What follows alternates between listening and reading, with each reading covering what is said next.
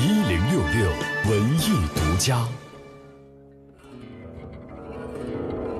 昨天上午十点，枯木龙吟让古琴醒来。中国艺术研究院馆藏古琴音乐会在中国艺术研究院贵宾室举行，文化和旅游部党组成员、国家文物局局长刘玉珠等相关机构的领导嘉宾、文艺界知名人士参加了本次活动。作为让古琴醒来这一保护理念的提出者，中国艺术研究院研究员田青为音乐会做了主旨发言。古琴它是有灵性的、有生命的，它不歌唱、不呼吸、不和琴家交流，就是一个枯木。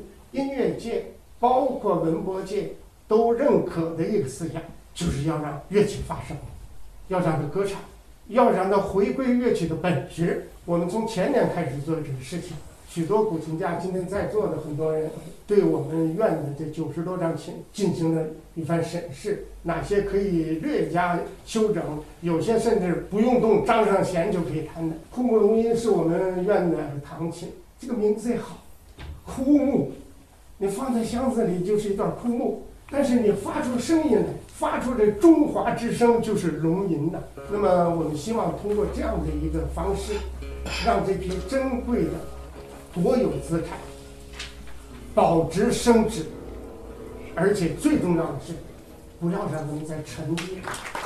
音乐会还邀请到国家级非物质文化遗产项目古琴艺术代表性传承人丁承运、王鹏、凌晨以及著名琴家李明忠、李村，分别使用唐琴、枯木龙吟等五把馆藏古琴，演奏了《洞庭秋思》等传世名曲，其中。著名斫琴家王鹏先生也表达了对古琴重新发声的期待。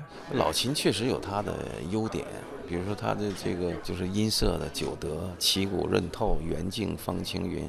其实很多是矛盾的。你要想让这个声音透和松，那面板就得做得薄；但你要想让这个琴的润轻，那面板就得做得厚。那这个矛盾怎么解决呢？其实老琴靠时间解决了。中国艺术研究院图书馆馆长。赵海明在会上郑重宣读了由中国艺术研究院、中国非物质文化遗产保护中心和中国昆剧古琴研究会联合发起的“让古琴醒来”致全国文博及收藏单位的倡议书，向全国的文博单位发出“让古琴醒来”的倡议。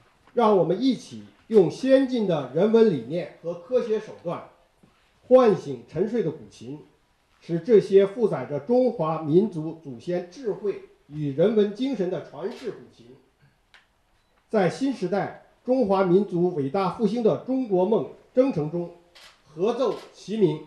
文艺之声记者赵志辉北京报道。